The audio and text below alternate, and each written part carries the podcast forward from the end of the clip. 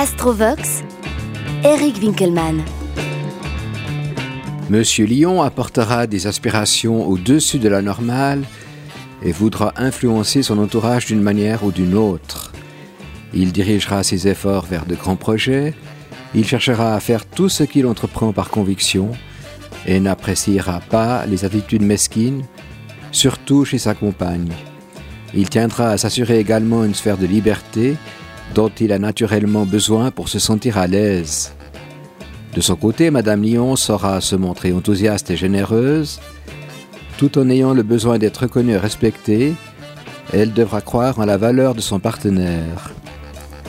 Elle le poussera davantage, elle lui fera prendre conscience de l'importance de concrétiser ses idées. Il obtiendra alors la reconnaissance qu'il souhaite. Elle pourrait également tirer avantage de son allant et de son envie de réussir dans ses entreprises. Toutefois, après une période souvent assez longue, il se peut que l'on se fatigue de voir en l'autre une personne trop semblable. Faites-y attention. Le signe du lion souligne chez le partenaire masculin la capacité de tirer et d'enthousiasmer l'autre. Il aura des idées et des projets qu'il saura en général bien présenter et mettre en pratique. Il faut aussi savoir que le lion possède une très bonne opinion de lui-même, même si ce sentiment n'est pas toujours fondé sur des faits réels. Il est souvent convaincu d'être irrésistible et voit la sexualité comme un droit absolu, sans concession. Il s'attend également à ce que l'autre s'adapte sans qu'on le remette en cause. Il aura besoin d'être admiré, voire même flatté. Il est par contre capable d'un don total de soi lorsque les choses vont comme il le désire.